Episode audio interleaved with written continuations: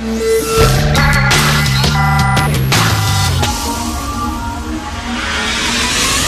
10 à 11. De 10 à 11. Richard Martineau. Politiquement incorrect. Cube Radio. Bon mercredi, merci d'écouter Cube Radio est politiquement incorrect. Je pense que je suis le seul journaliste au Québec à ne pas avoir été filmé avec des grosses bottes. Je pense que c'est un, passage obligé. Tous les grands journalistes dignes de ce nom, que ce soit Jean-Luc Mongrain ou Dan Ratter ou les gens à CNN, à un moment donné, tu te fais filmer avec des grosses bottes dans l'eau ou dans un canot. Je pense qu'il y a plusieurs même personnes qui ont étudié en journalisme juste en disant un jour, je vais y arriver, un jour, je vais me faire filmer dans une inondation avec des grosses bottes. Ça m'est pas encore arrivé, donc je n'ai pas encore mes galons, j'ai pas encore vraiment mon vrai titre de vrai journaliste. Mais il me semble que, tu sais, quand tu dis le bon, je viens de faire un reportage là, dans une zone inondée, j'avais des grosses bottes, là, check.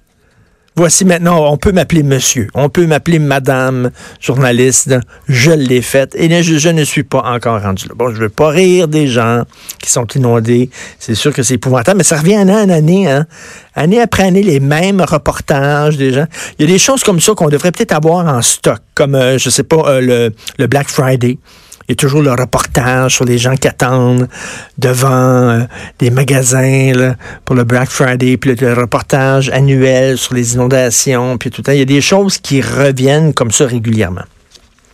Grosse scoop du Globe and Mail ce matin.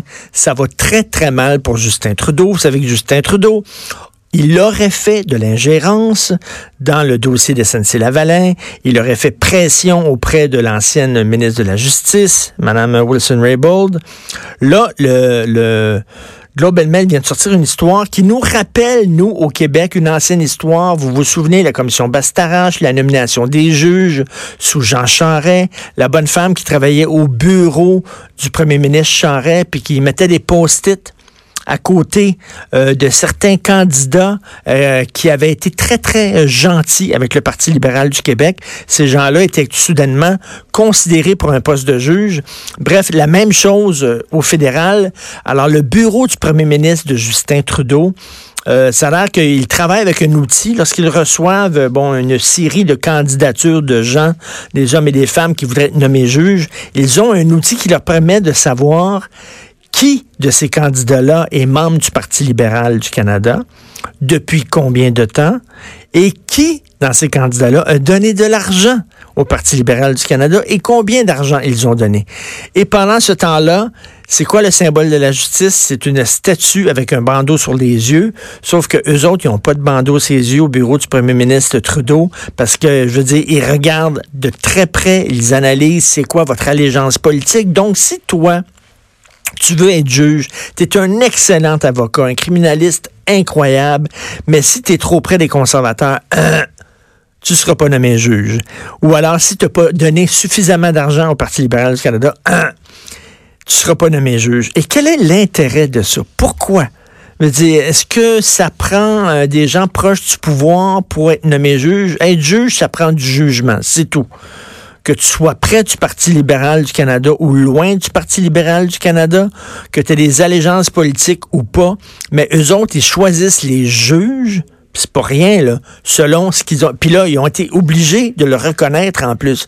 Parce que le Global Mail est arrivé avec un dossier tellement béton que là, ils sont arrivés, ils sont arrivés euh, devant le bureau du premier ministre, puis ils ont dit est-ce que c'est vrai? Et ils n'avaient d'autres façon de faire que de dire, euh, tu sais, oui, c'est vrai. Effectivement, on fonctionne comme ça. C'est pas fort. Écoute, ça va très mal pour Justin Trudeau. Ça ne va pas super, super bien pour Justin Trudeau. C'est quoi sa seule réalisation qu'il a faite jusqu'à maintenant? Mettons, le, mettons si, euh, s'il démissionnait demain ou s'il y avait des élections demain puis il perdait, ça serait quoi? Ce serait la légalisation du pot. C'est tout. Et même ça, c'est pas génial. Vous avez vu la SQDC, Société québécoise de cannabis, la facture ne cesse d'augmenter alors que ça, ça rapporte pas autant d'argent qu'on croyait. On croyait que ça rapporterait beaucoup d'argent. Finalement, c'est beaucoup moins d'argent. Euh, moins d'argent dans nos coffres. Par contre, ça coûte plus cher.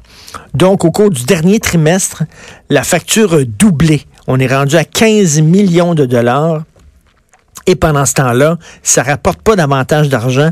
Et pourtant, la solution était tellement simple. On aurait pu vendre du pot. Et M. Bouchard de Couchetard l'avait proposé. On est prêt à le vendre dans nos couchetards. Il y a des couchetards partout à travers la province. Déjà, ils vendent de la bière, ils vendent du vin, ils vendent des billets de loto, ils vendent des cigarettes, donc ils sont habitués à screener le monde, à regarder leurs cartes et tout ça. Ils disent, regardez, on pourrait vendre du pot, on est capable, nous autres. Là, donc, le gouvernement n'aurait pas eu à louer des locaux. Il n'y aurait pas eu à chauffer des locaux, à éclairer des locaux. Il n'y aurait pas eu à payer des salaires de commis, parce que ça aurait été payé par Couchetard. Le petit couple, la petite fille qui vendait du pot aurait été euh, payé par Couchetard. Donc, il n'y aurait pas eu besoin d'avoir des charges sociales pour les employés qui sont syndiqués et qui commencent avec un très, très bon salaire. Ça aurait été parfait. Mais non, on voulait avoir une chaîne, on voulait avoir une bannière, on voulait avoir un logo, la Société québécoise de cannabis, pour montrer, faites-vous-en pas, le gouvernement est là, ça va bien se passer parce que c'est le gouvernement qui s'en mêle, puis on le sait qu'au Québec, lorsque le gouvernement s'en mêle, ça marche tellement bien. Ça aurait été parfait devant tout, ou alors de décriminaliser, puis ça vient de finir, non. Il fallait avoir la Société québécoise. Pendant ce temps-là, Johnny, qui est ici, devant euh, les studios de Cube Radio au parc Émilie Gamelin. Johnny, lui, il vend moins cher que le gouvernement. Lui, il n'a pas besoin de payer un local, de le chauffer, de l'éclairer. Lui, il est au, à la station Berry-UQAM. Il squatte la station Berry-UQAM. Il n'y a pas de charge sociale, il n'y a pas de vacances. Il travaille le lundi de Pâques, il travaille à Noël, il travaille au jour de l'an. Tout va bien pour eux autres, là, Johnny. Alors, l'idée de départ de la légalisation du pot, c'était d'enlever des revenus au crime organisé ça n'a pas l'air, si vous avez vu le documentaire qui a été diffusé à Télé-Québec récemment de Simon Coutu, l'excellent documentaire Cannabis illégal, il continue à faire des affaires en or. Donc, c'est vraiment, euh, c'est pas un énorme gros succès. Parlant de Justin Trudeau, le Canada tente de convaincre certains de ses plus proches alliés que la montée du suprémacisme blanc au pays et à l'étranger constitue le principal péril mondial.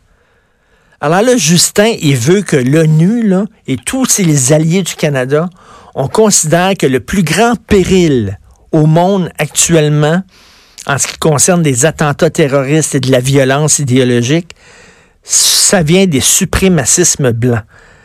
Et il fait ça au lendemain d'une attaque islamiste qui a fait plus de 320 morts.